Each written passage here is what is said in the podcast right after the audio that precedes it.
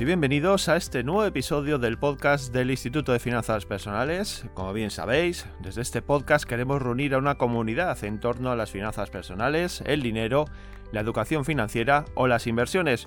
Y como queremos seguir creciendo y llegar cada vez a más gente, os pedimos que os suscribáis a este podcast para posicionarnos todavía más dentro de este mundo de las finanzas personales. Hoy os hemos preparado un programa muy enfocado en el coaching financiero. En pocos días comienza el periodo de matriculación en la Escuela de Coaching Financiero de este IFP y aprovechando la coyuntura vamos a hablar con su director y fundador, Dimitri Uralov, sobre la profesión de coach financiero y todo lo que rodea a esta actividad. Precisamente Silvia Llorens, una de las coaches formadas en la Escuela de Coaching Financiero, nos va a hablar sobre el concepto de contentarnos cuando estamos hablando de dinero. Vamos a ver qué nos cuenta sobre este tema y cómo lo podemos aplicar en nuestro día a día. Por último, otro coach financiero, Xavier Santiesteban, nos va a traer las 10 habilidades más importantes eh, que hay que desarrollar para tener unas finanzas en parejas sanas y perfectamente optimizadas. Hechas ya las presentaciones, comenzamos en unos instantes.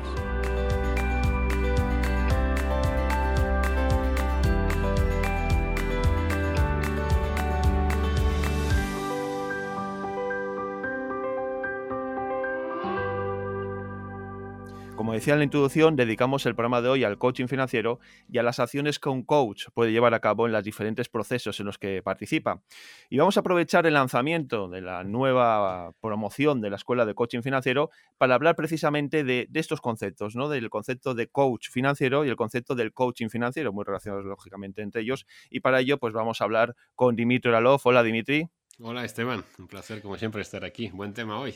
Hoy un tema potente, como bien sabéis, eh, Dimitri es fundador del Instituto de Finanzas Personales y además pues es el director de la Escuela de Coaching Financiero, que es un poco lo que venimos hoy a enseñaros y a mostraros a todos vosotros.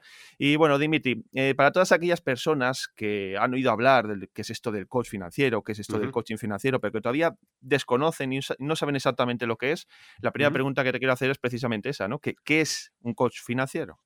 Vale. Bueno, pues normalmente ¿no? la mejor manera de introducir cualquier actividad es explicar qué problema soluciona, ¿no? Si quieres luego podemos hablar de las diferencias que hay entre el coaching financiero y otras cosas que podemos encontrar por ahí.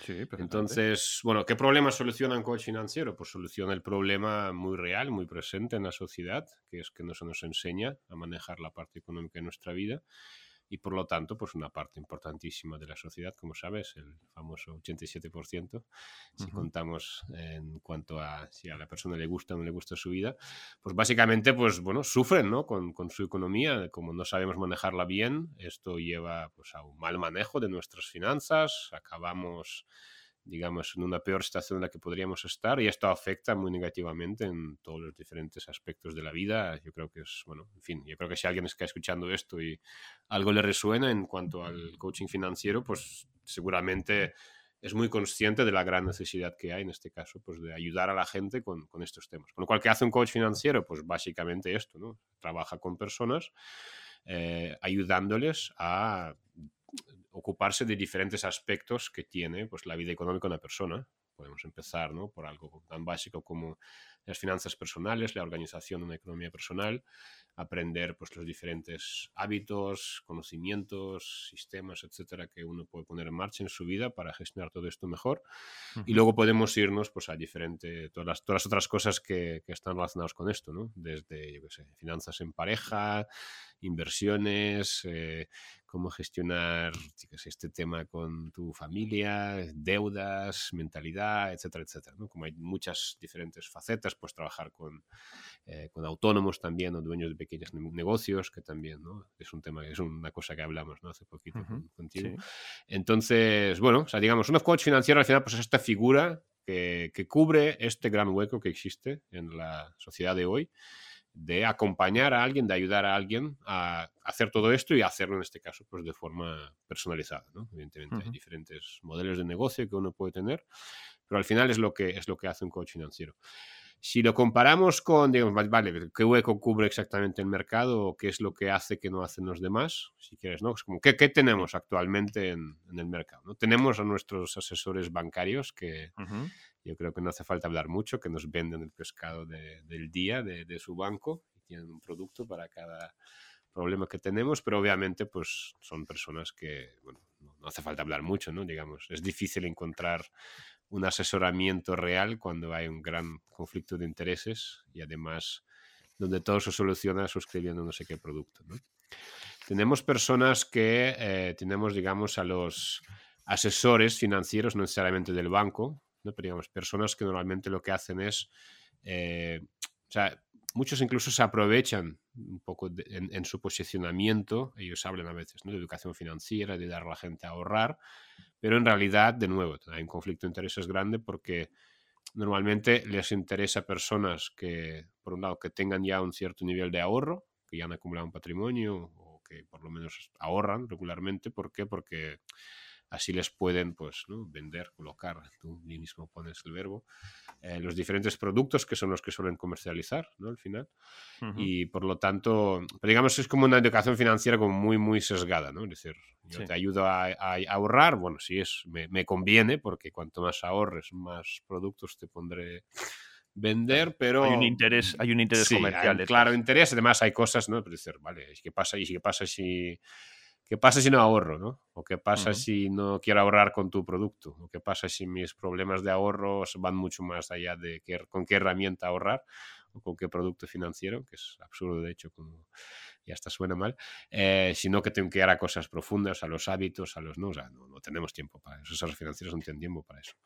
Y además, ¿qué pasa si no me van, qué sé, en mercados financieros, no quieren, me quieren meter en inmuebles, quiero hacer pequeños negocios, si hablamos ya de las inversiones, ¿no? es decir, hay un, es como bastante sesgada esta parte. ¿Qué más tenemos? Tenemos, bueno, tenemos coaches, eso es cierto, ¿no? Es decir, sí que es un concepto bastante popular.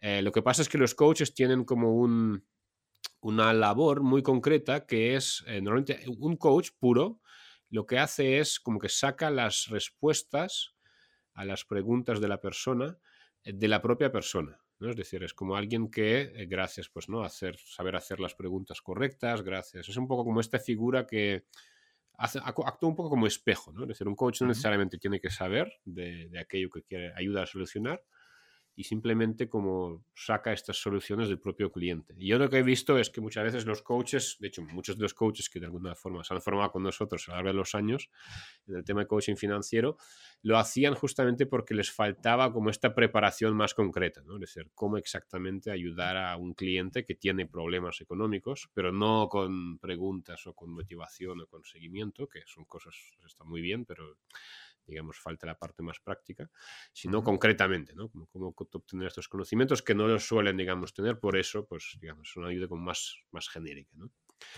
Y bueno, no sé, pues yo creo que es un poco, no sé si queda más, que nos queda la tele, nos quedan los periódicos, nos quedan los amigos que te aconsejan, pero digamos que en la parte económica de la vida, bueno, nos quedan los gurús, no, eso sí, es verdad, sí, nos quedan los gurús que, bueno, sí, hay buenos, hay gurús buenos y malos, libros buenos y malos. En ese sentido, creo que un coach lo que hace es básicamente como coach financiero en este caso, eh, es además de contar ¿no? con un método, etcétera, pues que esto supongo que dependerá de dónde se ha formado, etcétera, la preparación del coach. Yo creo que es como la persona, de alguna manera, que es como que entra en la vida de la persona y efectivamente aplica todo aquello que esta persona, pues quizás apoyó leer en los libros, pero quizás le falta claridad, quizás le falta pues este acompañamiento, o como alguien, una tercera persona que literalmente como que se moja viene a tu vida, viene a tu realidad y literalmente pues trabaja contigo la implementación de todo aquello que quizás tú has leído en los libros. Eso sí que, creo que sí es verdad que esto es un poco lo que va pasando. De hecho, una de las necesidades que hay justamente es esta, ¿no? que hay personas que van un poco solas, que les es suficiente, oye, lean un libro, sacan las cosas que se pueden implementar, la implementan ¿no? y va perfecto. Y en este caso, pues no necesitan un coach financiero probablemente. Pero luego hay gente que sí que requieren, pues, ¿no? Este acompañamiento, esta stranger cuentas, esta tercera persona, persona a veces, ¿no? Por ejemplo, en las parejas, etcétera. O sea, con lo cual, cuando hace falta, cuando tenemos delante a una persona que sí que requiere algo así, pues va muy bien tener a un, a un coach financiero. Hablabas antes de que los asesores eh, básicamente tienen unos intereses comerciales detrás, ¿no? Donde realmente cobran comisiones, se ganan su dinero de esa asesoría porque, bueno, pues eh, se benefician de esos productos que ofrecen.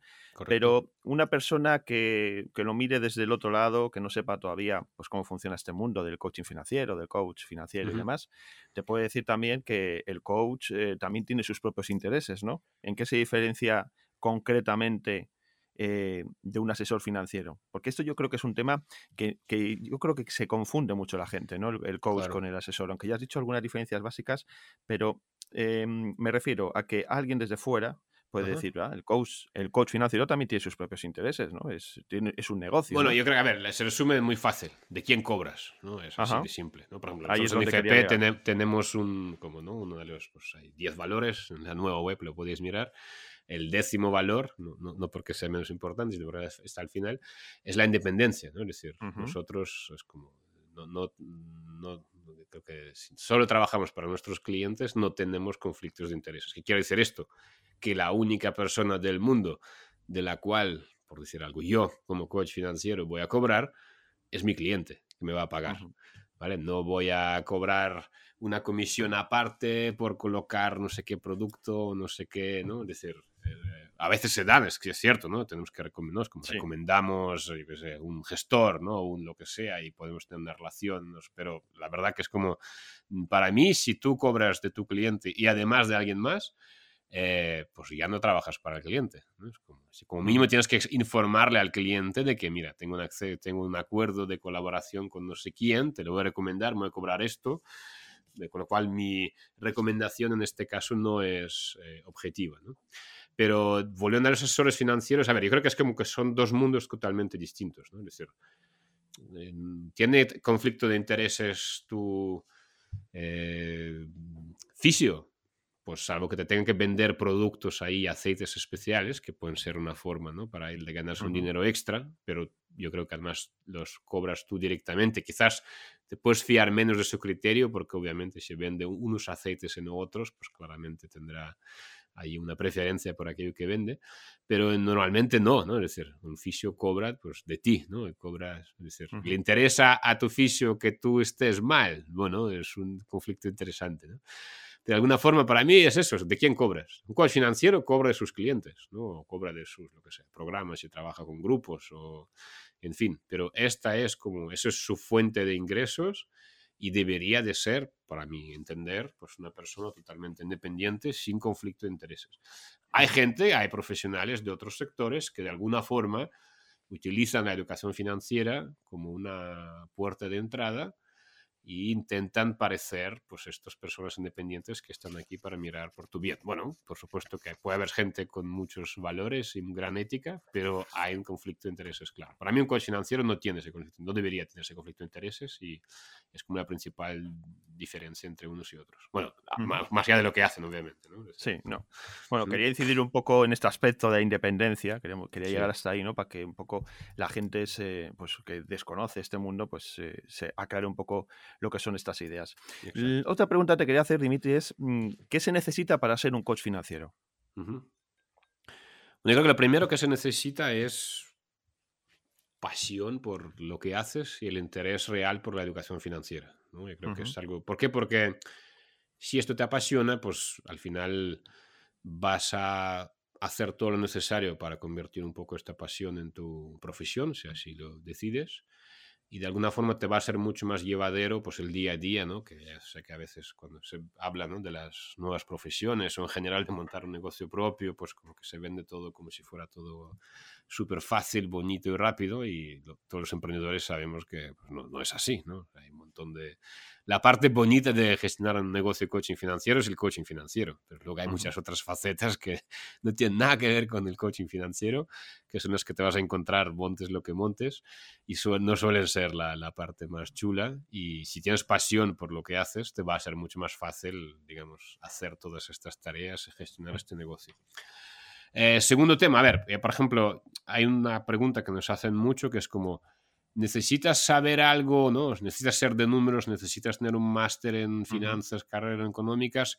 Yo, yo te diría como que es una cosa que hay como dos grandes perfiles, ¿no? Eh, porque el segundo requisito, o sea, segunda cosa que suele ayudar mucho para mí es haber tú mismo pasado por un proceso de, por ejemplo, arreglar ¿no? tu gestión económica. ¿no? Si tú antes pues estabas mal, tenías deudas, vivías de una forma, pero has cambiado esto mismo, lo has aplicado en tu propia vida y ahora ayudas, ¿no? Un poco expandes esta experiencia a otras personas.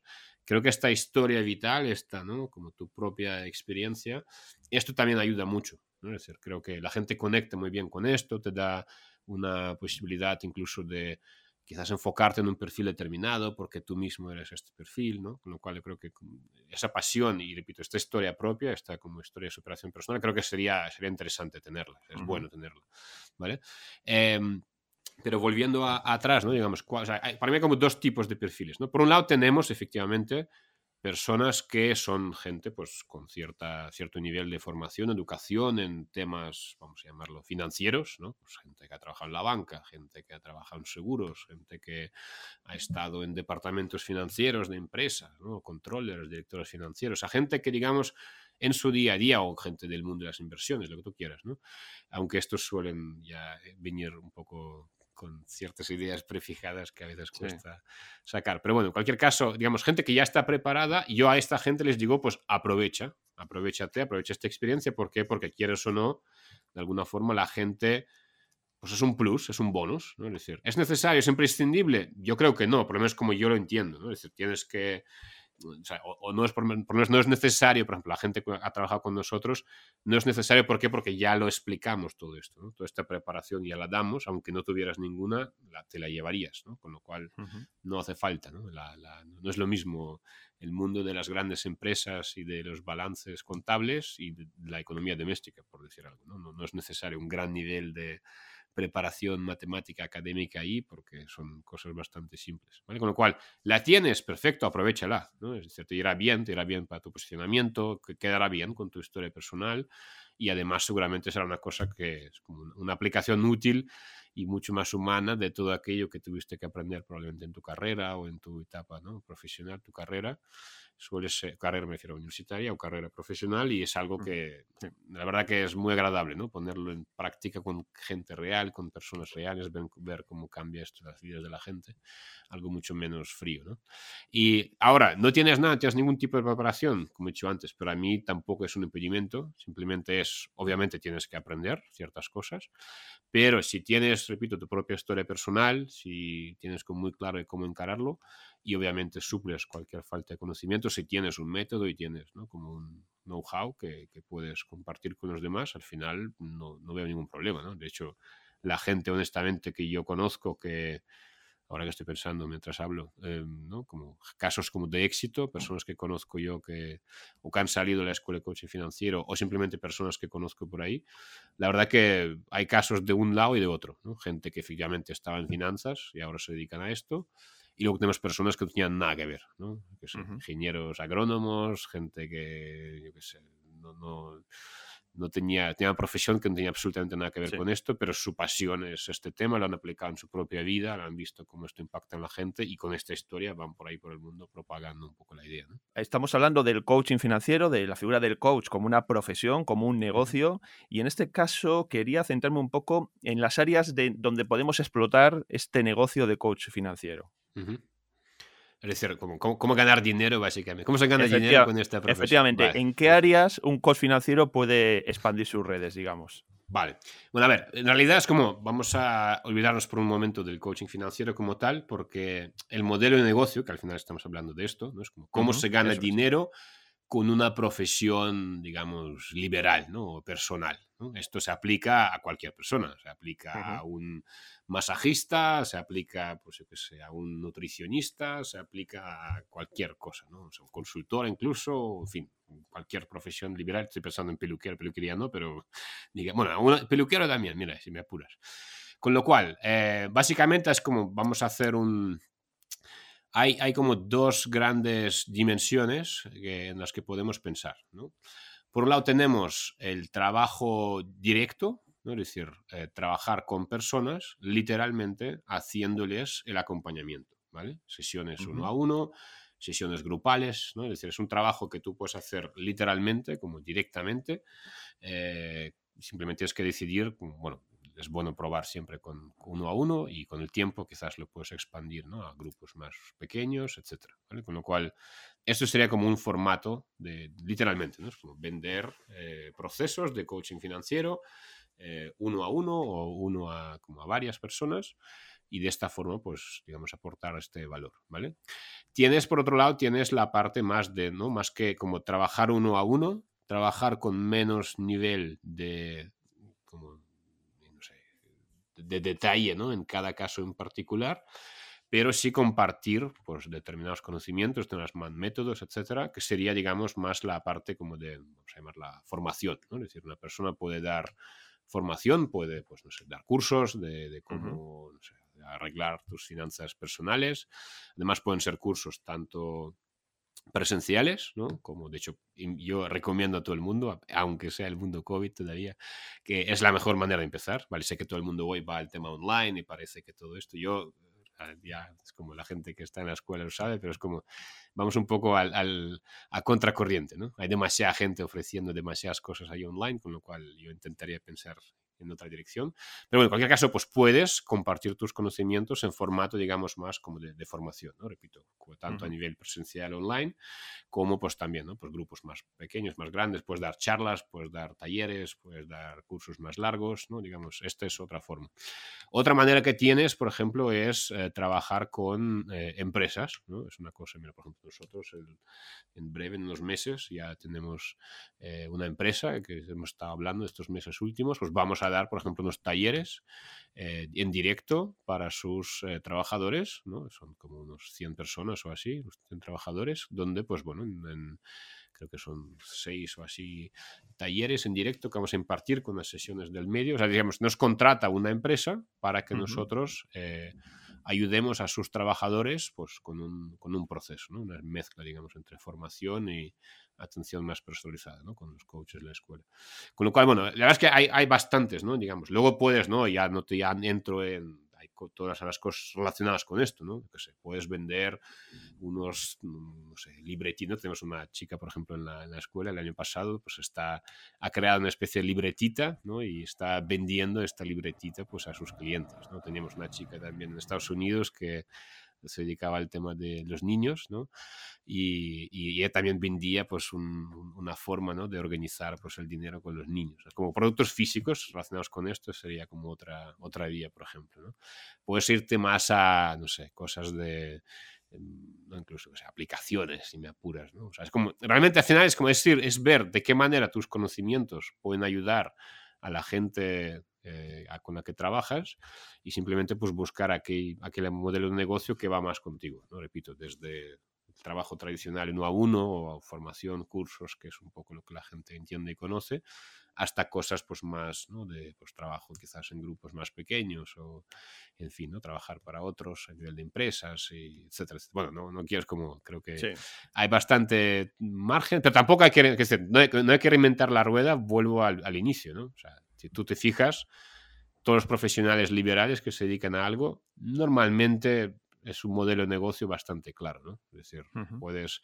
Tiene etapas, eso sí, ¿no? Es decir, primera etapa a lo mejor es llenarte la agenda de, de clientes uno a uno, ¿no? que es como la parte más probablemente la más bonita que hay.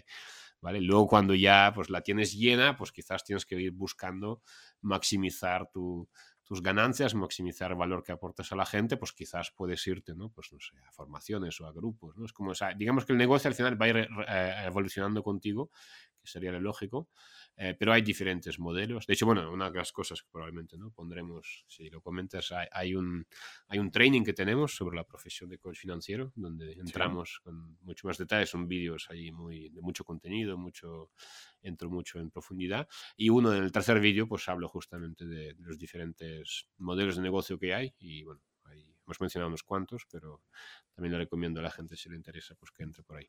Bueno, estamos viendo, pues eso, los diferentes ámbitos de aplicación de esta, de esta profesión. Eh, estamos aprovechando el próximo lanzamiento de esta, de la nueva eh, promoción de la Escuela de Coaching Financiero, que se va a iniciar próximamente en estos días que, entran. Y Dimitri, ya casi para finalizar, porque es un tema que da para mucho, es muy extenso, es, siempre es muy interesante hablar de todo ello. Eh, para esas personas que están todavía en duda, que no saben exactamente si entrar, ya conocen ciertas, te siguen en en, tu canal de YouTube, eh, llevan tiempo siguiendo, saben un poco ya de qué, eh, qué es el coach financiero. Em, ¿Qué razones les puedes dar para intentar convencerles en que se conviertan en un coach financiero? Ok. Mira, mientras hablabas, me ocurrió, mira, tenemos, ¿no? Personas, mira, puedes montar un programa de radio y vender Por publicidad, ejemplo. por ejemplo, ¿no? Sí. Tenemos a Carlos Guillermo que hace exactamente esto, ¿no? Exactamente. Bueno, en fin, que, que es ponerle creatividad y encontrarás la forma. Eh, ¿Qué razón? A ver, yo no voy a convencer a nadie, al final tienes que estar convencido porque si no estás convencido lo vas a pasártelo mal, ¿no? Bueno, vas a pasártelo muy bien aprendiendo cosas nuevas, pero después si cuando lo pongas en marcha, si realmente esa es tu intención, tu negocio, obviamente lo vas a pasar mal si te tienen que convencer. Pero en cualquier caso, eh, ¿qué les diría? Pues bueno, para mí las razones son, ¿no? La primera razón es dejar de pensar en ti y pensar en el 87% de la población mundial que trabajan en trabajos que no les gustan. Quizás, de hecho, la persona que nos está escuchando es una de estas personas, ¿vale? Y todos los problemas que causa la gestión económica, la falta de dinero, hablando más claro, eh, en las vidas de las personas, ¿no? Que yo creo que el, yo te atrevería a decir, y me van a criticar personas del desarrollo personal, quizás con razón, que es el problema número uno que hay en el mundo. Es decir, la- el sufrimiento de la gente, la gente que está bien económicamente puede tener otros problemas, pero como que el dinero agrava bastante todos los problemas y a la vez ayuda bastante a, solu- a solucionarlos, ¿no? Con lo cual, pues Ujú. bueno, pensando en todo el dolor del mundo que existe, de la gente que iría mucho mejor si estuviera este tema pues mejor gestionado, eso para mí sería como la, la razón número uno, ¿vale? Hay mucha gente a la que hay que ayudar y quizás, pues bueno, si una persona siente que, ¿no? por lo que sea, por su trayectoria, sus conocimientos, su eh, etapa vital en este momento, ¿no? Puede hacer esto, quiere hacer esto, le, le- le va, pues, joder, pues únete, ¿no? Hay muchas vidas que cambiar y en este sentido es una, una cosa muy noble y muy bonita y muy, bueno, es, es- es bonito este tema, ¿no? Segunda razón, pues quizás porque ha llegado el momento, como decía antes, para esta persona a salir ahí fuera y montar algo por su cuenta. ¿no? Es algo con lo que mucha Ujú. gente sueña, sueña, ¿no? El típico, ¿no? Estás trabajando en una empresa y como que siempre has querido montar algo tuyo. eh, y bueno, pues quizás esta profesión te está cuadrando, ¿no? Ostras, pues sí que es un tema que me apasiona, sí que, sí que me veo, sí que creo que es necesario, sí que, ¿no? Entonces es como, bueno, pues quizás sea el momento. Repito, no, no te hagas ilusiones ahí a lo tonto porque no, o sea, montar un negocio no es fácil, ya sabes, ¿no? El 9 de cada 10 negocios fracasan en los primeros 5 años. Bueno, sí, puedes ir acompañado, puedes, digamos, aprovechar la experiencia de la gente que ha venido antes que tú, pero es un negocio, ¿no? Es decir, los negocios es gestionar un negocio, con lo cual, si no te asusta y si es algo que te apetece hacer, sobre todo si, repito, si es un momento vital en tu vida porque ¿no? el lugar donde trabajas, pues no te sientes realizado, realizada, si los valores los tienes ahí como muy escondidos, te gustaría hacer una cosa como mucho más honesta, sincera, donde puedes poner el 100% de ti, pues yo creo que, oye, coaching financiero probablemente puede ser una de estas cosas, ¿no? Oye, te atrae más hacer masajes, haz masajes, ¿no? Pero repito, si Sí. en este momento estás pensando en, en- en montar algo tuyo propio, pues puede ser, puede ser la vía, puede ser este cambio profesional que buscas. Y por último, yo creo que simplemente, pues bueno, yo creo que las personas que, si tú ya eres un profesional, de, de algo, ¿no? pues tú eres este coach, tú eres este consultor, tú eres este, mire, me acuerdo, tenía una persona que era, em, bueno, era- no era fisioterapeuta, no tampoco osteópata, era quiropráctico, ¿no? Y decía, ostras, es que toda la gente que me viene, al final, eh, el problema real no, yo les arreglo como la, les doy la solución, ¿no? Les la arreglo, pues la, coloco el cuerpo, etcétera, pero al final los problemas vienen siempre de lo mismo, ¿no? Pues de la postura, del estrés, ¿no? Pues oye, si ves que el dinero es una de estas razones por las cuales la gente está mal sentada y tiene estrés y quieres como formarte y prepararte, ¿no? En este caso, allí, añadir esta profesión o esta actividad a lo que ya estás haciendo ahora, ¿no? Tenemos, no tenemos gestores, ¿no? Por ejemplo, que sí, vale, presentan los papeles a sus autónomos y, y empresarios, pero ven que claramente se puede mejorar esto, ¿no? Pues, por ejemplo, la semana, el año pasado teníamos ¿no? una persona que lleva una gestoría y se ha formado como coach financiero para ayudar también a sus clientes, ¿no?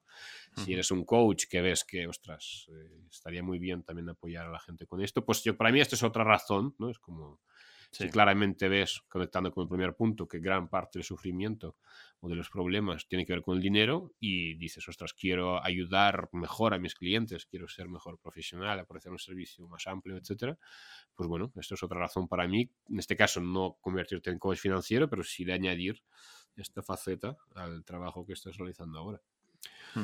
Y no sé, otra razón, pues joder, que si sé que se está, es muy bonito, hablando claro. Sea, ya lo he dicho en el primer punto. O sea, el, el poder literalmente, además, con una cosa muy medible, muy que se ve, ¿no? que se nota, los resultados se ven, la cuenta del banco está ahí. Y si hay más dinero, hay más dinero. Si hay más ahorros, hay más ahorros. Y si se discute menos en casa, se discute menos. Y si, si hay dinero para regalos, es que hay dinero para regalos. ¿no? Y si la gente vive más tranquila y tiene un colchón, pues. Con lo cual es como.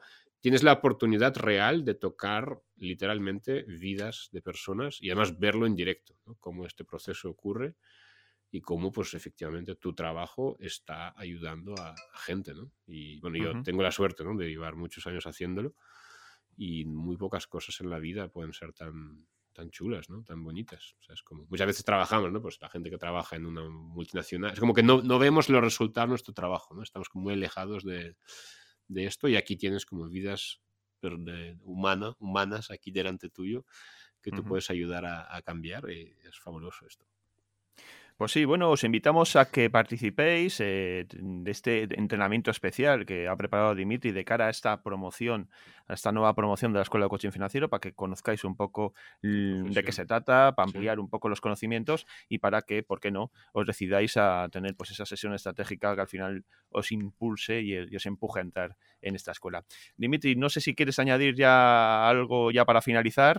No, un placer, bueno, tú mismo, ¿no? O sea, eres un ejemplo claro, gracias a ti. Pues tenemos, aquí ¿no? un podcast, estamos ayudando con todo tu trabajo, estás ayudando a mucha gente. Y bueno, pues en tu caso es como si no fuera por, por la escuela de coaching financiero, no, no habría sido posible esto. Ya, ya luego, pues, en mi caso fue también, pues eso, un cambio de paradigma, ¿no? Digamos, y bueno, pues ampliar unos conocimientos de los que me gustaban, como eran las finanzas personales, y dar un salto más eh, un salto más allá para ayudar a, otras personas y desde este micrófono un poco es eh, desde donde estoy eh, aglutinando todo este conocimiento, ¿no? o sea, distribuyéndolo al menos. No, simplemente pues nada, si las personas que están escuchando esto pues les, les, interesa, les interesa, quieren saber un poquito más, pues repito, ya veremos si la escuela o el proyecto nuestro es para... eso no es para ellos, eso, eso está por ver, pero como mínimo que sí, sí, que se apunten al training, que ahí pues van a conocer mucho, con mucho más detalle todo lo que hemos hablado hoy y tendrán una visión pues mucho más... También, bueno, hay cosas, repito, que, hay cosas que no se cuentan, ¿no? hay cosas tipo, repito, cuáles son los caminos para llegar ahí. Está muy bien la idea, pero de dónde estás, cómo partes, qué, opciones hay, cómo pues salir de donde estás ahora y llegar ahí. Ah, hay cosas, bueno, en general, ¿no? Del sector que creo que la gente tiene que conocer. en fin, bueno, contamos esto con, sin ningún tipo de pelos en la lengua, con total honestidad y transparencia. Y bueno, es por supuesto, si alguien quiere tenemos poco, la verdad es que bueno, la hacemos una vez, una vez al año la, la, promoción, queremos mantenerlo así, es una cosa muy ahí, un grupo pequeño para poder trabajar con gente durante un año. Así que si, bueno, si la persona que está escuchando esto puede ser quizás un candidato para entrar en este grupo, pues fantástico, pero bueno, como mínimo que no se queden con, con ganas de saber más y que se apunten al trading. Pues nada, Dimitri, dicho todo esto, toda esta masterclass que, nos has dado sobre el coaching financiero, simplemente ya agradecerte tu presencia y que nos hayas dedicado este tiempo para, para hablarnos sobre el coaching financiero. Un placer, Esteban, como siempre. Un abrazo.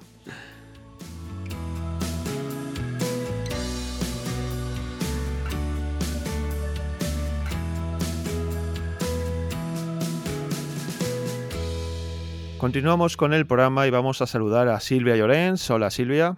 Hola, ¿qué tal Esteban? Buenas tardes. Bueno, Silvia es coach financiera y hoy le hemos invitado para hablar sobre un tema muy común en las personas eh, que acuden a un coach financiero para mejorar su economía y más concretamente para mejorar su mentalidad en torno al dinero. Este concepto no es otro que el de contentarse y el vivir dentro de nuestras propias posibilidades. Silvia, desde tu experiencia como coach, eh, un coach que has trabajado con multitud de personas, eh, ¿qué aspectos tratas con tus clientes sobre, sobre este concepto de contentarse? Pues eh, mira, normalmente eh, esta cuestión aparece en muchísimos de mis clientes cuando lo primero que me dicen es que no ganan lo suficiente. ¿vale? yo analizo su situación económica y no veo que la gente pues tenga unos ingresos tan bajos, ¿no? Como para quejarse de que no tienen ingresos suficientes. Y entonces siempre casi todo el mundo me dice, ojalá tuviera más dinero, porque si tuviera más dinero ahorraría más. y no están nunca satisfechos con, lo que tienen. Entonces, esta falta de satisfacción o esta, este el no contentarse con lo que ya tienen, ¿vale? Eh, pues les hace eh, perder la oportunidad de ser más felices, ¿no? Y entonces esto tenemos que empezar a tratarlo desde la raíz y empezar a ver, bueno, pues qué es lo que está sucediendo en ellos, a qué están expuestos cada día en una sociedad que nos lleva a no contentarnos con lo que tenemos, ¿vale? Y que nos hace siempre querer tener más. Y cuando hablo de tener más, hablo normalmente de objetos, cosas físicas, cosas en las que gastar, ¿no? Entonces, eh, normalmente empieza por aquí, con esa insatisfacción, porque normalmente piensan que no ganan lo suficiente. Sí, eso es muy habitual, ¿no? Pensar que, necesitamos más dinero o que necesitamos más de lo que, de lo que estamos eh, acumulando, ¿no? no lo podemos llamar así. ¿Tú por qué crees que la gente necesita más? ¿Por qué se pregunta o se dice a sí mismo no tengo suficiente? Ese inconformismo que del que estabas hablando. ¿A qué se debe? ¿De, dónde viene? ¿Dónde hay que mirar? ¿Dónde hay que investigar? Sí, vivimos en una sociedad eh, altamente consumista, donde solo eres feliz con la siguiente compra donde uno de los mayores pasatiempos que existen es pasar el fin de semana en un centro comercial y gastar, o donde una terapia cuando te encuentras triste o deprimido es salir de compras. Entonces, esa, dopamina que produce esa compra compulsiva eh, en un determinado momento te hace sentirte mucho mejor, ¿vale? Esto es como el, síndrome del corredor, ¿no? Cuando corres eh, y cuando haces ejercicio te sientes muy bien, sube la dopamina Em, pero luego esa dopamina desaparece y entonces se produce un efecto rebote, ¿no? un efecto contrario y es una insatisfacción. ¿Eh? El, decir, bueno, no es suficiente y necesito más. Al final es como una adicción, ¿no? Y entonces ese necesito más, ¿eh? pues te hace tener que eh, querer, querer tener más, querer acumular más y nunca estar totalmente contento ni satisfecho con lo que tienes pero es una cultura en la que estamos inmersos desde hace ya varias décadas y de la que tenemos que empezar a aprender a salir de ahí. Y solamente vamos a aprender a salir de ahí desde dentro de nosotros mismos. ¿Vale? Y aquí es muy importante la diferencia entre contentarse y ser felices. ¿Vale? Eh, yo lo describo como que ser feliz es algo más externo ¿vale? Es, un aspecto externo que, lo, muestras fuera, el ser feliz, ¿no? La gente sonriente, que parece que es feliz, y eso se tiene que ir hacia adentro, se desplaza hacia adentro. Pero el, el contentarse es un aspecto interno que está dentro de cada uno de nosotros y que sale hacia afuera. Y eso es lo que mostramos. Y una persona que se contenta con lo que tiene y que está satisfecha, ¿eh? lo muestra hacia afuera y entonces se muestra mucho más feliz. De hecho, una persona que se contenta y que está satisfecha normalmente es una persona mucho más atractiva.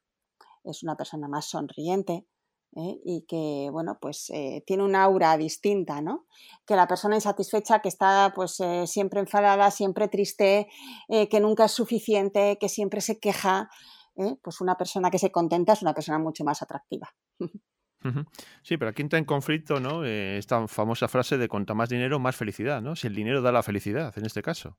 Bueno, el dinero da la felicidad hasta un cierto punto, ¿vale? Es decir, satisface unas necesidades y necesitamos satisfacer unas necesidades básicas. ¿eh?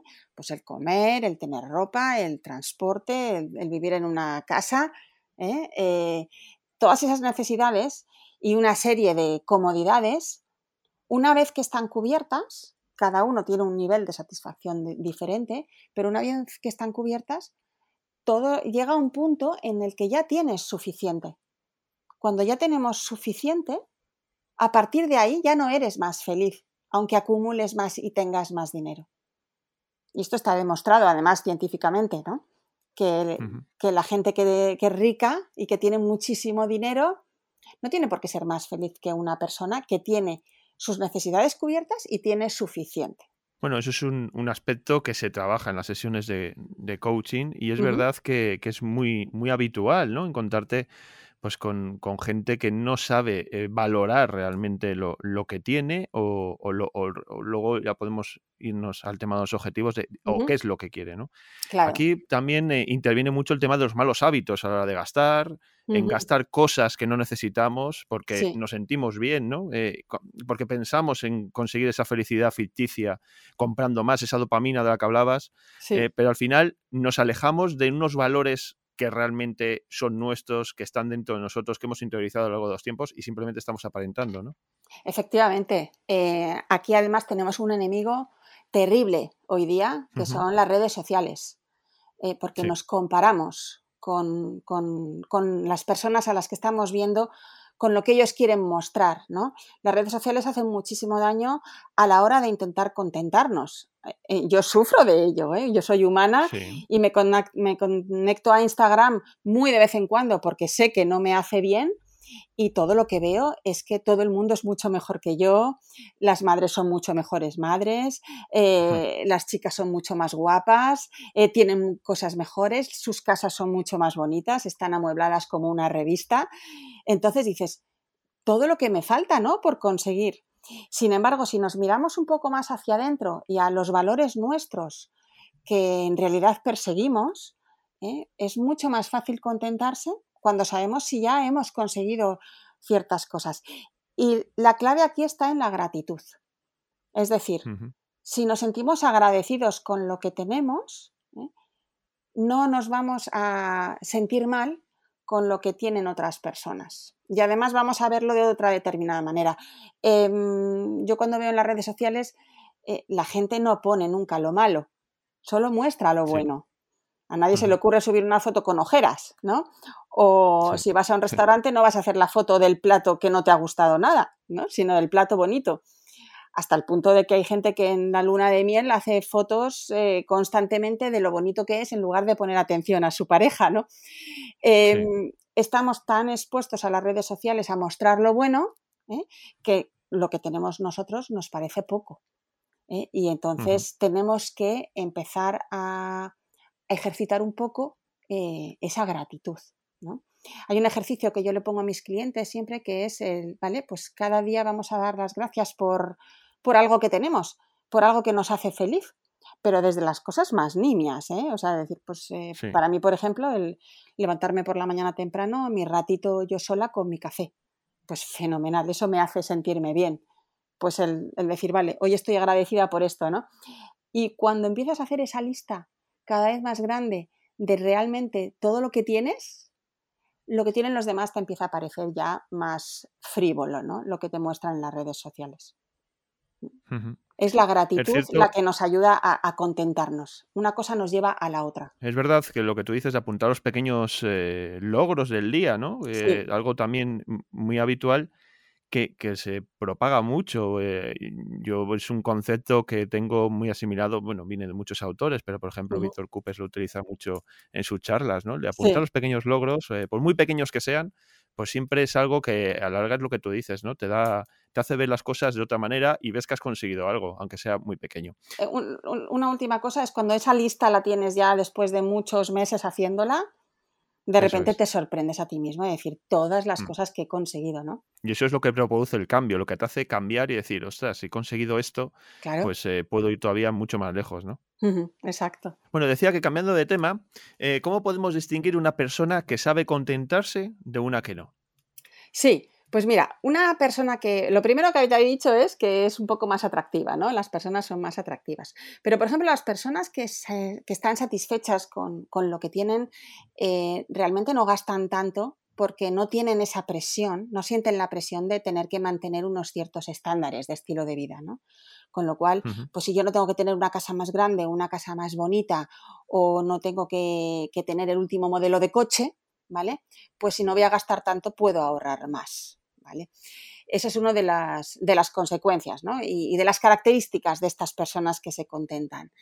Eh, también son personas mucho más pacientes, es decir, esperan, saben esperar, porque eh, consideran que tienen unos objetivos mucho más importantes en su vida a largo plazo ¿eh? que tienen que conseguir y que esas, esos gastos o ese acumular cosas que, que, no les va a producir esa satisfacción a corto plazo, pues les va a impedir conseguir esos objetivos más a largo plazo. Con lo cual son gente mucho más paciente. Eh, es gente que como piensa en el largo plazo, pues invierte para su jubilación y entonces vive más tranquila, vive más en calma. No tienen esa preocupación ni, ni la ansiedad de las personas pues, que tienen deudas, porque han acumulado tanto que, bueno, tienen tarjetas de crédito a mogollón, em, no, sienten esa ansiedad, viven mucho más en calma. Y son personas que rompen el círculo vicioso de, vivir al día, ¿no? De esa, del no llegar a fin de mes. Estas personas llegan a fin de mes perfectamente porque tienen suficiente con, con, lo que ya tienen y no necesitan esa presión de, comprar y comprar y gastar y hasta. Dentro del proceso de coaching al que puede ser eh, sometido una persona que acude pues, eh, a ti o a cualquiera de, los coaches a, pues, a mejorar sus finanzas, es un proceso largo el de una persona conseguir que llegue a ver o, conseguir eh, que llegue a contentarse. Hemos visto que, ha empezado que cuando te llegan eh, pues es gente que está mirando más al vecino, ¿no? Está mirando más a los demás que a sí mismo, ¿no? Que, intenta aparentar lo que no es, vivir por encima de sus posibilidades. Eh, conseguir eh, llegar a un nivel en el que esa persona pueda contentarse, pueda tener ya una mentalidad más acorde con, lo que está, con lo que tiene entre manos, ¿es complicado o, es relativamente sencillo llegar hasta ese punto? No, es un proceso que no es muy largo, es muy corto, la verdad, por lo menos en mi experiencia. Eh, es poner a las personas frente a un espejo para mostrarles cómo son, cómo han vivido, es decir, analizar muy bien la situación hasta entonces y, analizar sobre todo y estudiar y, trabajar a dónde quieren llegar. Porque el problema es que la gente va a la deriva, viven al día, no saben a dónde quieren llegar y entonces eh, cuando no tienes un lugar a dónde ir, pues nunca llegas. Y entonces solamente te puedes contentar con el corto plazo, con lo de hoy, lo de ahora. Sin embargo, si empiezas a pensar realmente a dónde quieres llegar, cuáles son tus objetivos, pero súper específicos a más largo plazo, entonces tienes una motivación mucho más grande y vas a contentarte con lo que ahora tienes porque eh, tienes objetivos mucho más importantes. Esos valores de los que hablábamos, ¿no? Para mí, por ejemplo, eh, para mí uno de mis valores principales es la familia el pasar tiempo con mi familia. Si yo eh, no me contento con lo que tengo y, estoy venga a acumular y acumular y a, gastar en, cosas que no me producen tanto valor, pues voy a sacrificar el verdadero valor que me aporta a mí mi familia, el pasar tiempo con ellos, a lo mejor, a lo mejor el año que viene irnos de viaje, el hacer alguna actividad pues que, oye, que cuesta dinero, pero no voy a tener para eso, porque como no me contentaba con, con lo que tengo físicamente, ¿no? materialmente, pues eh, me lo he gastado ya, ¿no? Entonces, eh, el trabajo que hacemos eh, normalmente es corto, ¿vale? Es, Normalmente se produce un shock al principio en la persona porque se ve a sí misma de una manera que no les gusta nada. Y el, y el saber a dónde quieren llegar, eso les, les mueve inmediatamente a dar las gracias por lo que tienen. Y hacer un cambio en su vida, cambiar el rumbo, ¿no? Iniciar el camino hacia unos objetivos que no se habían, eh, no se habían planteado nunca. Efectivamente, el cambio normalmente es radical. Es radical y es, eh, es por donde empezamos. Sin este cambio, todo lo demás en lo que trabajamos no va a funcionar. Y luego el resultado final de todo esto es que conseguimos, conseguimos que el, que el cliente tenga unas finanzas por fin saneadas y tenga unos hábitos de consumo, de manejo del dinero, pues mucho más eficientes, ¿no? Efectivamente, luego ya hay que trabajar con una serie de herramientas, eh, con, el método que yo enseño, que es el método de calma financiera, pero sin la base, que es la que, por la que vamos a construir esos cimientos en sus finanzas, eh, que es la mentalidad, que es la relación con el dinero, sin esa base, todo lo demás no funciona. Porque si no estás satisfecho con tu vida, ni sabes a dónde quieres llegar, pues no, no lo vas a lograr, ¿no? Pues Silvia, hemos tratado hoy el tema de contentarse dentro del manejo del dinero, de la mentalidad más concretamente en el uso de, nuestro dinero. Hemos, hemos, ido descifrando pues, pequeños eh, pasos, eh, pequeños eh, bueno, o grandes problemas que luego se van minimizando hasta llegar a, unas finanzas saneadas. No sé si quieres añadir algo más en relación a este, a este tema. Sí, bueno, algunos consejos, sobre todo para más prácticos, para contentarnos, ¿no? Para estar satisfechos con, lo que tenemos. Eh, algunos ya los he mencionado, pero por resumirlo, ¿no? El, primero, el practicar esa gratitud, ¿no? ese agradecimiento por lo que tenemos. ¿eh? Eh, es un hábito muy bueno que podemos poner en marcha incluso cada mañana, ¿no? Una de las primeras cosas que hacer es decir, vale, hoy que agradezco, ¿no? Hacer esa lista. Dejarlo por escrito. Exacto, sí, sí, sí, vamos, en el móvil, en tu sección de la aplicación de notas, por ejemplo. Eh, después el, no compararte con otras personas. No sabemos lo que hay detrás de los demás. A lo mejor resulta que muestran una cara que quieren mostrar y, por debajo cuando rascas resulta que tienen una situación muy complicada, ¿no? O sea que intentar no compararse con, los demás. Eh, también el enfocarnos en nuestras propias fortalezas, en esos logros que vamos consiguiendo, ¿no? Y en aquello que se nos da bien, en aquello que hacemos bien, ¿no? ese, enfocarnos en lo, en lo bueno ¿eh? en lo que tenemos, pues nos ayuda a estar más satisfechos.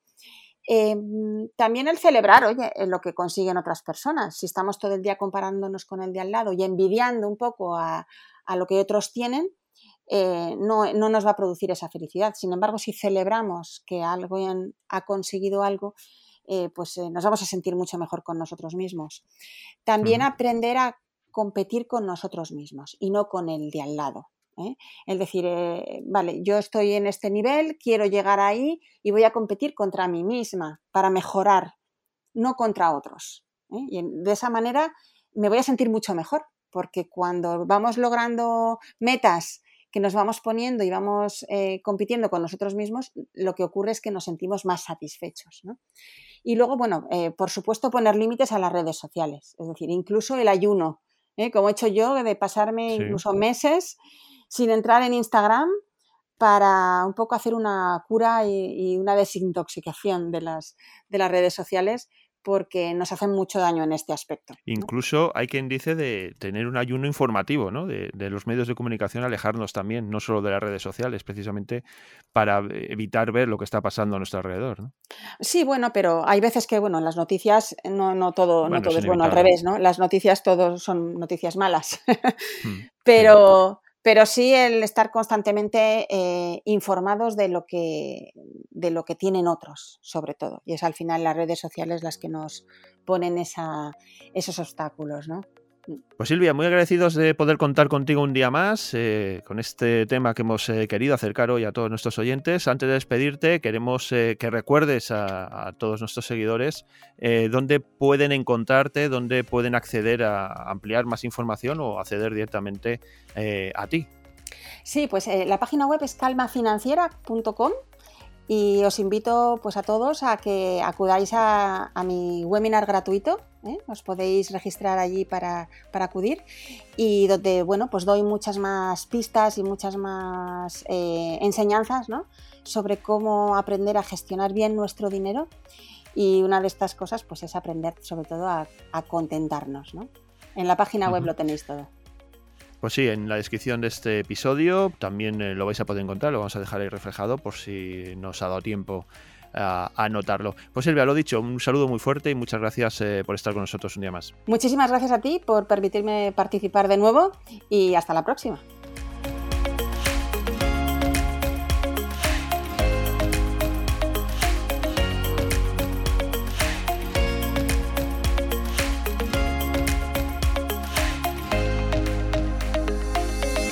Vamos a hablar un día más de las finanzas en pareja y para ello pues vamos a hablar con Xavier Esteban, que ya nos está escuchando. Hola Xavier.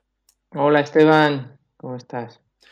Bueno, eh, Xavier eh, ya le conocéis, es un habitual de nuestro podcast, eh, es experto, coach, experto en tratar las finanzas en pareja y es uno de los coaches que está dentro del Instituto de Finanzas Personales eh, pues atendiendo a todas las personas que, tengan eh, eh, algún problema o simplemente indicándoles pues la mejor manera de continuar con las diferentes formaciones.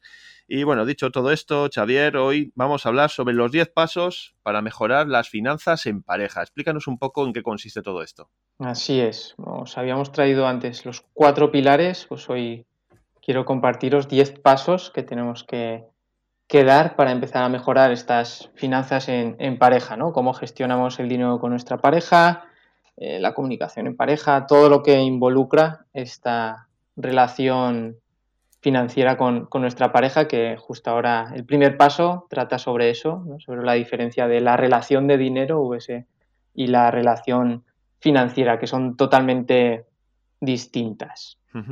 Pues bueno, si te parece, vamos a pasar a enumerar eh, estos pasos que tú consideras que son eh, pues fundamentales ¿no? a la hora de, estar, establecer unas finanzas eh, en pareja sanas y que son unas habilidades que todos deberíamos desarrollar.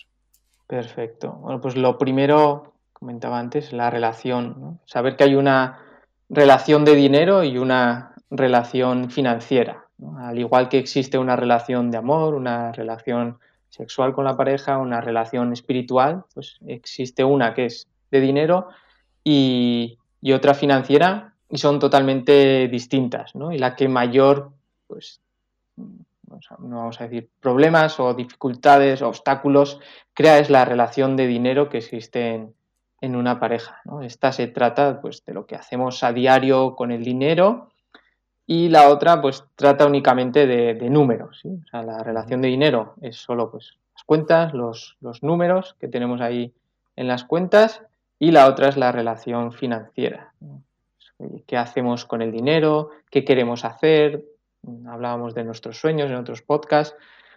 Esta sería la relación que tenemos con, el dinero sobre qué, qué, hacer, ¿no? Pues si nos dará tranquilidad el dinero, tener más dinero o no, eh, saber adelantarnos a posibles obstáculos que vengan con el dinero. Entonces, hay esta diferencia, ¿vale? Y la relación financiera es un poco más lo que sentimos hacia el dinero, relación de dinero es ver ahí los números únicamente. El segundo paso es tener claro que bueno, los presupuestos no funcionan en las relaciones de, de pareja.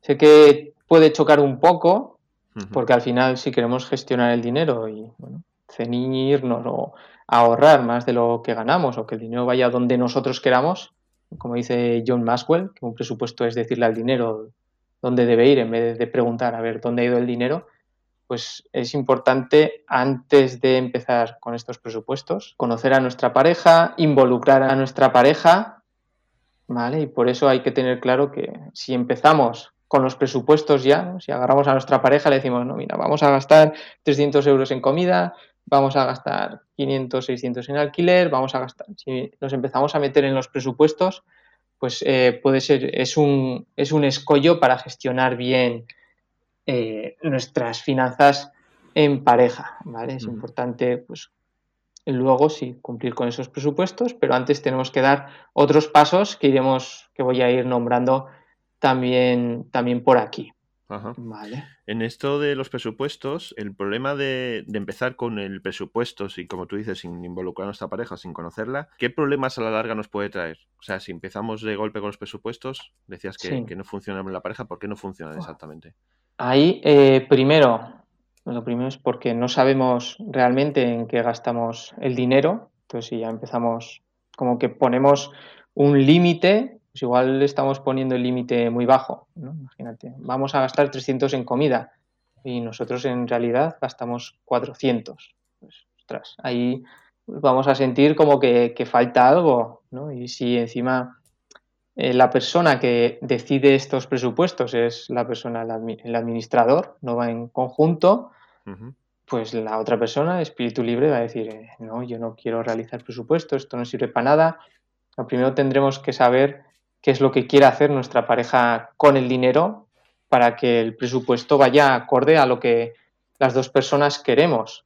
Porque ahí si no pueden surgir eso de, oye, es que estamos dejando de comprar esto que yo quería para comprar algo que tú quieres, por ejemplo. Y ahí crean esas eh, envidias, discusiones, pues, competencia. No, no, no, voy a hacer eh, o incluso puede surgir, ¿no? que hablábamos en otro podcast, la infidelidad financiera. Si me ciño ahora a un presupuesto y, no consigo lo que quiero con ese presupuesto, pues lo voy a hacer a escondidas de, mi pareja. Por eso digo, lo de los presupuestos no, funcionan. Claro que funcionan después, ¿vale? Pero antes hay que tener en cuenta otros, otros pasos. ¿eh? Por eso me refería. bueno, pues continuando con esta dinámica de estas habilidades que necesitamos, ¿cuál sería este tercer paso después de los presupuestos? El tercer paso sería el de conocernos, ¿no? conocer nuestra historia de, dinero, saber que justo venía un poco unido a lo de los, presupuestos no funcionan, saber eh, por qué nuestra pareja utiliza el dinero que la forma en que lo hace. Oye, ¿por qué nuestra pareja necesita pues, comprar regalos a su madre? Eh, pues, para demostrarle amor, por devolverle todo lo que su madre le ha aportado, ¿sí? O por qué mi pareja necesita eh, guardar el dinero debajo del colchón. Ostras, pues ha visto que en su casa eh, el dinero desaparecía y luego cuando venía una urgencia no tenían dinero, tenían que andar pidiendo, ¿no? y, o igual, ¿no? Es que lo tenían en el banco y en el banco pues desapareció el dinero o se lo dejaron a alguien desapareció, por eso lo guarda lo más cerca posible nuestra historia de dinero, saber por qué nuestra pareja utiliza el dinero de la forma que lo hace es, importante, ¿no? Porque es, un paso que hablábamos en los, los cuatro pilares de las finanzas en pareja, que es el de conocer a nuestra, a nuestra pareja. Y entraría ahí. Y un poco unido, bueno, unido también al, a conocer a nuestra pareja y los presupuestos, el siguiente paso sería la infidelidad financiera. Conocer si somos financieramente infieles a nuestra pareja o si nuestra pareja lo es a nosotros, porque al final esto, bueno, pues eh, si no se trata pronto, desde el principio, pues se, cree, se puede crear una bola muy grande. Infidelidad financiera puede ser, yo de hecho, lo admito, la he cometido, ¿vale? Estoy aquí admitiéndolo. Me compré un micrófono sin decirle nada a mi pareja. Claro, y luego esto, ¿por qué no me lo has dicho? ¿Qué ha pasado? Ya como, como era, me parecía que era poco dinero, pues lo compré, ¿no? Y he visto parejas que han cometido infidelidad financiera por ayudar a otras personas. Habían gente en la calle que necesitaban dinero, pues se lo daban. ¿Qué pasa? Que le daban dinero que necesitaban para ellos, para comer, para la escuela de sus hijos, para comprarse ropa. ¿Y qué pasaba? Que por no decirle a su pareja, no, es que el dinero que era para nosotros se lo he dado a otra persona empezaban a entrar en, a pedir préstamos, créditos, y entonces empezaban a entrar en una deuda muy grande que cuando su pareja lo descubrió fue como, ¿y este problema de, dónde ha venido? Y rascando, rascando, pues se vio de dónde venía. Y, lo bueno de tratar esto es que se ve, bueno, el fondo, ¿no? La realidad. Esta, esta mujer en concreto, pues lo hacía para ayudar a los demás, porque piensa que ella vive mejor que esas personas que ella tenía que darles ayuda, ¿no? Y eh, es que cuando alguien te dice, no, lo hago por ayudar a otros, como, vale, lo estás haciendo por ayudar al final, ¿no? Entonces, al final se, se, pierde la confianza, ¿no? O sea, esta infidelidad en el fondo es mm, ocultas cosas a, la otra parte y en el fondo, pues eh, la confianza que pueda haber se resquebraja, claro. Eso es, sí. Sí, sí, al final por eso se dice infidelidad, ¿no? Es como engañar a nuestra, a nuestra pareja, lo que sí, pues hacerlo con el dinero. Entonces es importante este paso de conocer y, tratar esto con nuestra pareja y lograr esa, esa claridad. Vale, pues seguimos continuando con todos estos eh, pasos para mejorar las finanzas en pareja y vamos ahora con ese quinto paso que tienes tú destacado. ¿Cuál sería? Este sería unido a conocer a nuestra pareja la, conocer nuestra la personalidad financiera de nuestra pareja y la nuestra. Se pueden ver según qué libro leas o a qué psicólogo leas o a qué persona sigas. Hay distintas personalidades financieras. Yo me quedo con las de Olivia Mellán, encima son las que Dimitri comparte desde, desde hace años en su curso de finanzas personales. Son las de gastadora, personalidad financiera ahorradora, amasadora, evitadora y, monje. ¿vale? Entonces, conocer eh, la personalidad financiera de nuestra pareja y la nuestra nos ayudará, al igual que la historia de dinero, a entender a nuestra pareja. ¿Esto qué consigue? Pues, eh, nos evita enfados con nuestra pareja, ¿sí? porque mi pareja, no sé, tiene que ir detrás mía apagando las luces? Es que yo ni lo soporto, ¿no? Y todo el rato ahí clac, clac, clac, por, poner un ejemplo. Ah, vale, pues lo hace porque es una persona ahorradora, ¿no? Su perfil financiero es, es ahorrador y necesita ahorrar, vale. En vez de decirle a mi pareja, oye, deja ya de una vez de darle al, al interruptor, bueno, pues la, lo entenderé, la comprenderé igual incluso lo hago yo, ¿no? Antes de que lo haga ella porque me molesta que, vaya detrás, por poner un, un, ejemplo, ¿sí? O sea, si sé que mi pareja tiene un perfil gastador y que necesita comprar, regalar, bueno, pues cuando haga un regalo, pues entenderé por qué lo hace. Entonces va unido este quinto paso al conocimiento de, nuestra pareja. Y es, es importante, yo creo, por mi experiencia, es, la base, ¿no? El conocer a nuestra pareja y que, que nuestra pareja nos conozca. Sí, bueno, en todo esto es lo que estamos eh, aprendiendo en todas tus eh, intervenciones que estás realizando en el podcast. Nos queda, bueno, sin todos aquellos que las eh, hemos venido, pues eso, escuchando desde el principio, pues algo que sacamos en conclusión es que la comunicación es fundamental para que no haya un para que esas finanzas en pareja sean sanas, sean efectivas y funcionen realmente como deben funcionar. Seguimos y continuamos ahora ya con ese sexto paso que tienes, eh, que nos has traído hoy. Así es, el sexto paso sería hablar de lo importante. Al final todos tenemos tanta información en la cabeza, nuestra mente va tan rápido, hablamos tanto con nuestra cabeza que muchas veces pues dejamos de decirle a nuestra pareja lo que es importante para nosotros. Entonces, es necesario poner claridad sobre lo que es importante para nosotros. Hemos hablado, pues, qué es importante para mí hacer con el dinero. ¿No? Es como voy a hacer una lista, os invito a hacer una lista de, de prioridades y compartirlas con nuestra pareja. Quiero vivir en tal ciudad, quiero vivir donde la playa, quiero dedicarme, quiero a esto, quiero emprender, quiero tener hijos, hacer ahí lo listado, os invito, de lo que es importante para vosotros y compartirlo con nuestra pareja, porque esto también, que hablábamos antes, lo que decías tú, Esteban, de la comunicación, pues ayuda a que nuestra pareja nos entienda y, sepa qué queremos. Y muchas veces si nos sentamos con nuestra pareja y nos ponemos a hablar de la compra que he hecho hoy, por ejemplo, y lo que he gastado hoy, y no hablamos de lo que es importante, nuestro objetivo, ¿no? igual el tener un colchón de dos años, un año, o el que sea, tener un dinero ahí como colchón para posibles bueno, futuro que necesitemos dinero, y, nos ponemos a hablar de lo que he gastado en la compra, pues como, oye, ¿qué, qué es aquí lo importante? No, no, pues tener ese colchón porque me va a dar tranquilidad y me voy a poder enfocar pues, en lo que es importante para mí, por, poner un ejemplo. ¿eh? Sería esto. Bien, pasamos ahora al séptimo punto, ya estamos entrando ya en esa recta final, de estas 10 habilidades para mejorar las finanzas en pareja. Y unido a lo de hablar de importante, pues está el, día del dinero. Es importante tener un día mínimo, un día al mes mínimo, en el que nos sentamos con nuestra pareja y, y hablamos ya no solo sobre la economía, los números, eh, el dinero, lo que vamos ahorrando, lo que vamos gastando, sino también de lo que es importante para, nosotros y lo que es importante para nuestra pareja, porque esto nos va a ayudar a estar unidos, a ir en la misma dirección y tener claridad de lo que queremos.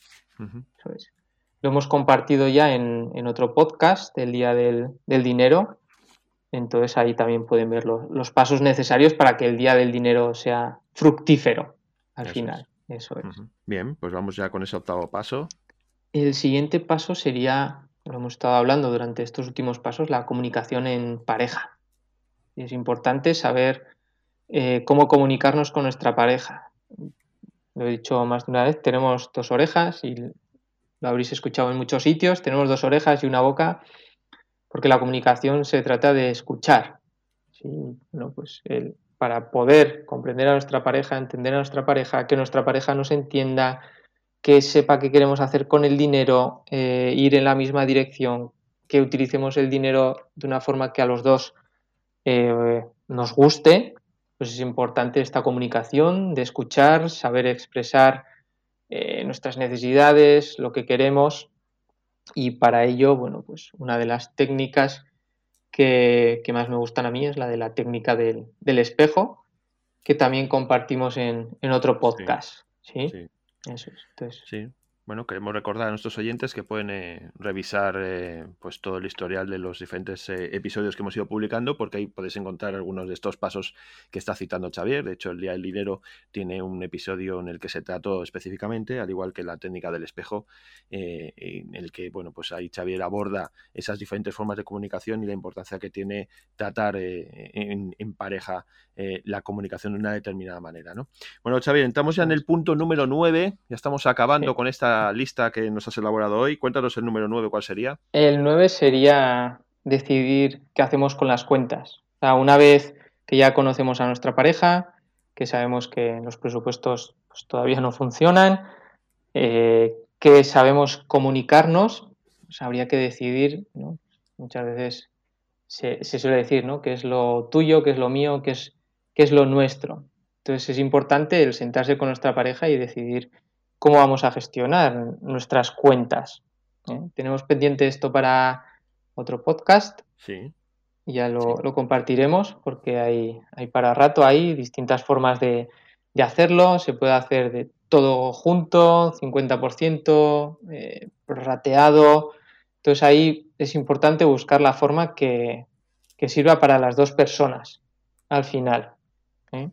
Sí, este es un tema, como tú dices, perdona, es eh, está pendiente eh, tratarlo en un, en un podcast eh, específico, este tema de, la gestión en pareja, de cómo gestionar las diferentes cuentas y cómo gestionar la economía de la pareja de una forma mucho más concreta. Eso es, es importante, sí, hay tener esa claridad, ¿no? El hablar de esto nos va a dar claridad. Oye, esto sale de ti, esto sale de mí, ¿no? Juntamos todo, entonces sale de los dos. ¿Cómo vamos a funcionar? Porque así evitamos sorpresas, malentendidos, eh, expectativas que teníamos distintas y bueno, nos ayuda a ir en el, en el, mismo, en el mismo camino. Eso es. Pues ya para finalizar, eh, entramos ya en ese punto, ese paso número 10, que, ¿cuál va a ser ese número, ese, ese último paso? Este último paso sería el de soñar juntos. Tenemos, nos conocemos, tenemos, nos estamos reuniendo con nuestra pareja, sabemos cómo vamos a gestionar eh, las cuentas y el último sería el de soñar juntos. Ya tenemos esa claridad, ¿vale? Ahora es hora de decidir hacia dónde queremos ir, qué queremos hacer con nuestra vida, cuáles son nuestros sueños. Es importante, pues, al aprender a soñar juntos, ¿vale? Estos sueños juntos, pues se terminan estos malos entendidos de, oye, ¿por qué estás ahorrando tanto? ¿Por qué tú estás gastando tanto? ¿Por qué le compras esto a tu hijo? ¿O por qué haces estos regalos?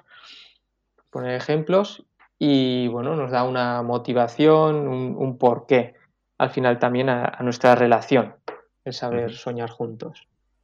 Sí, también este tema del soñar juntos lo hemos tratado en un podcast como digo, eh, podéis recurrir a los diferentes episodios en las plataformas donde lo estáis escuchando y bueno, y ahí podéis encontrar pues diferentes puntos de estos 10 pasos que ha ido tratando Xavier, en los que nos ha resumido esas habilidades para mejorar las finanzas en pareja. Antes de despedirte, Xavier, eh, quería recordar a todos nuestros oyentes que en la descripción de este podcast vais a poder acceder a las diferentes eh, a los diferentes canales de comunicación de Xavier, bien su página web, sus cuentas de su cuenta de Instagram o su canal de YouTube y ahí bueno, pues vais a poder encontrar mucho contenido relacionado con todos estos temas que viene tratando habitualmente en nuestro podcast. Eh, dicho todo esto, Xavier, eh, ya simplemente despedirnos eh, y agradecerte enormemente este tiempo que nos has dedicado en este episodio. Muchas gracias, Esteban. Como siempre, un placer estar aquí.